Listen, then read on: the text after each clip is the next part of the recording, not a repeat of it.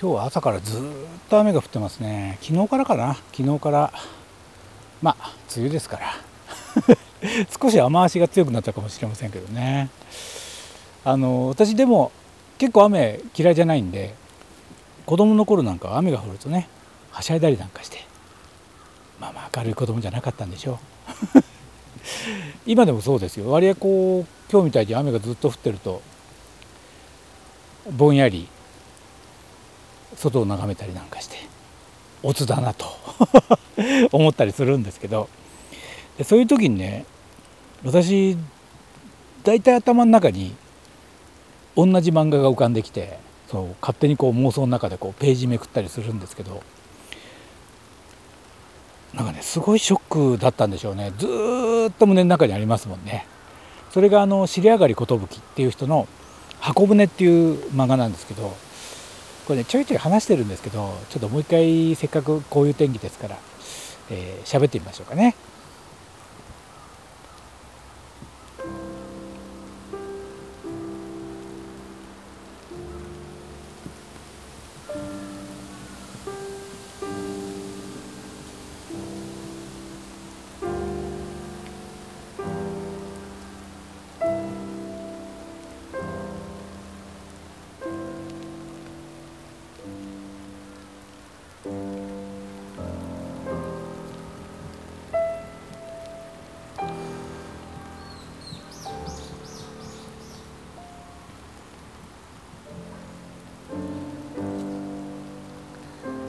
とビチュビチュしてきましたね。で運ぶねあそうそう。あの尻上がり寿さんっていう方は80年90年か。90年ぐらいから活躍してる漫画家さんで私すごい好きなんですよ。最初は何だろう。エレキな春かな。なんかこうすごくシュールなタッチのナンセンスコメディ興味がある人は Google で「尻上がり寿」って調べるとすぐ出てくるんですけど、えー、調べました？そうそう。そんな絵。いわゆる下手馬っていうんですかね。ふにょふにょした線ですごく下手なのかうまいのかよく分かんないタッチで、えー、漫画を描くんですけど代表作はね「真夜中のやじさん北さん」映画化もされましたしね。ちょっとサイケデリックな作品でしたけど。その尻上がりさんが2000年に発表したのが「箱舟」っていう作品で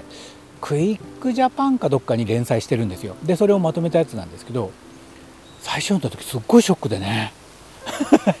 それが結構いまだに尾を引いてるんですけどあのね今までで多分4回5回かな買い直してるんですよ。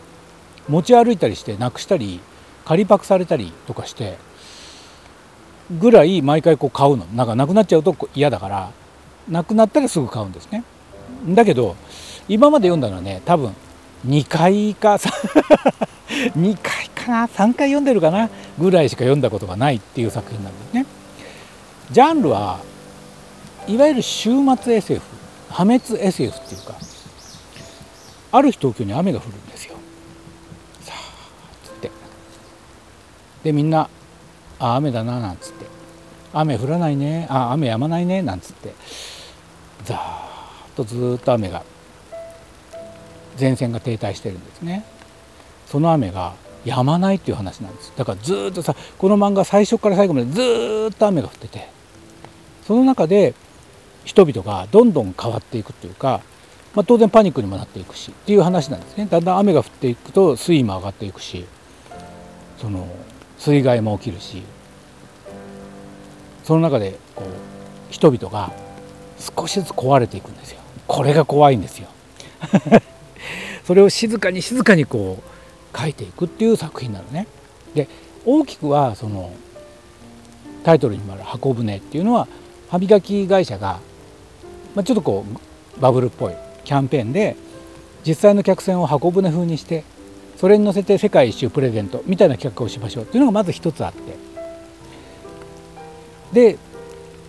いろんな人が描かれていくんだけどその中で割合大きく描かれるのはそのある平凡な家族3人家族なんだけど娘が彼氏と一緒にいたいからって家を出ちゃうっていう話もあったりとか。なんだけどどれも主役ではないです。あくまでこの物語の中で点でその他にもいろんな人が出てきてそれぞれ受け入れる人反発する人焦る人、ね、騒ぐ人いろんな人をただこうずっと描いていくで何が怖いってこの尻上がりさんの視点がすごく冷たい。突き放してるんですよだからすごく遠巻きに見てるような感じで描いていくのでその中で当然水位が上がっていくと最初のうちはなかなかやまないっつってたのが記録的な豪雨になり記録的な豪雨になってテレビ局がはしゃいで討論会始めたりとかそこでバラエティやったりとかやるんだけどそれをこう冷たく洗う人楽しんで乗る人みたいなのがいたりとかしながらだんだんまたこう水位が上がっていきその中でだんだんみんな危機感を持っていきこれじゃやばいんじゃないかと。ある人はあのキャンペーンの箱舟っていうのはあれに乗ればいいんじゃないかっつってそこで暴動が起きるんですよ。もあるし。世界は終わるっていう終末思想を語る新興宗教みたいなのも出てくれば愛と平和を語るっていうロックミュージシャンが出てきたりとかその中でだんだんこう人間の本性がさらけ出される、まあ、こういう作品だとパターンじゃないですか。奪い合いがあり相手を押しのけてでも自分が生き残ろうとしあるいは静かに受け入れていこうとする人もいてっていうのが描かれるんだけど何まあいろいろね悲惨な事件とか大変なことも起きるんだけど何が起きてもすげえ遠目で見てて最終的にはみんな沈むんだけどねっていう っていう感じなんですよだから。で最終的には本当に地球は滅んでいくんですね沈んで。まあ2000年の作品だから今さネタバレっていうのもあのあれでしょうし最初からこれは分かるんです。最初から当然そういうふうになるんだろうなって分かって読む作品なんで別に問題ないんですね。最終的には破滅するんです。これがねなんか本当にこうなんつうんだろう。あ尻上がり寿さんは地球なんか破滅してしまえばいいんだと思いながら書いてるんだろうなっていうのが分かるのも怖いしまあこれこの作品2000年の作品ですからね。まさにその当時っていうのは世紀末です世紀末のこうなんかこう定感？もうどうせ地球なんかっていう感じも世間にこう蔓延してたからねその頃って。本当にだからその気分っていうのが全部ここに乗ってきてる感じもあるんで怖いなと。でそれを静かに静かにって書いていって最終的にどうなるのかは、まあ、興味があれば是非読んでほしいんだけどただねそういう話なのに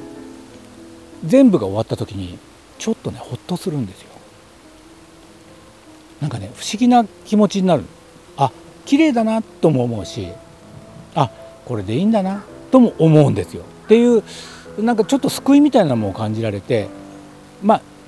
まさに箱舟、まあ、聖書からの引用なんかもねあったりなんかして、まあ、そういうちょっとこう黙示録的な話ではあるんだけどそれがすっごい胸の中残っててね。でなんでそれを2回ぐらいしか読んでないのかっていうとその時のショックをね崩したくない。ん すごくショックだったので。だからそれをもう一回読めばさらにねどんどん読んでいけばさらに深くいろんなことを発見するんでしょうけどそれよりも最初に読んだ時のこの気持ちみたいなのを大事にこうしたいんですね。だから今今日やってこうやって話してでしょ。正しいかどうかあんまり自信がないんですよ。だからなんか有名な芸能人の人が自分の豪邸の前でひたすらこうバケツで水をかくだけみたいなのがレポーターが面白がって撮ってるとかいうのは断片的に思い出すんだけどそれが本当だったのかどうなのか。今紹介した話が正しいのかどうなのかもう分かりません。あ多分ずいぶん長い間頭の中で反芻して自分で作ってる可能性もあるんですけどでもいいの。でだからなくなると買い直すんだけど読まないでずっとあるんですよ。なんかねそういう作品でねすごいいいでしょ。だけどこれはだからまさに2000年の世紀末の定感あふれる時代に書かれた漫画だからそういう感じなんだけどそれから今に至るまで実際ほら水害っていうのが深刻な問題になってねすごく命が奪われたりしてすごくリアルな話題になってきてるじゃないですかその頃より今の方が。だしこの今のコロナのあれでちょっとねこの箱舟の中で起きてるようなことがこっちで起きてるんですよ。人と人がいがみ合い人を踏みつけて自分が上がろうとしそれを冷笑してマウントしようとする人がいてそこでまた争いが起きてみたいなことがまさにこの箱舟の中で起きてるようなことが今起きてるんでむしろ今読む方がシャレになんないと思うんですよ。だからもし興味があれば是非読んでほしいし私もいよいよ3回目か4回目を読まなきゃいけないかなって最近すごい思ってるんです。まだ読んでないけど。そういう意味でもなんかねだからこうこんな今日みたいな感じで雨降ってると頭の中でこうページをめくってるんですよ。だけどだいぶ変わってるかなやっぱり。なので内容は保証しないんですけど正確さは。だけどそのショックっていうかその静かに破滅していくのってきっとこういうふうにもし地球が終わるなら終わるんだろうなっていう感じはすっごい怖さと美しさ相反するみたいなのも感じられて私ねすごい好きな作品2回しか読んでないけど なのでもし興味があれば是非お勧めしたいなと思います。そんなわけで今日はね、えー、知り上がり寿箱舟についてお話をしました。いや本当にこれ雨止まないなと思ってると怖いね。まだまだ雨は続くようですけどね。それではまた。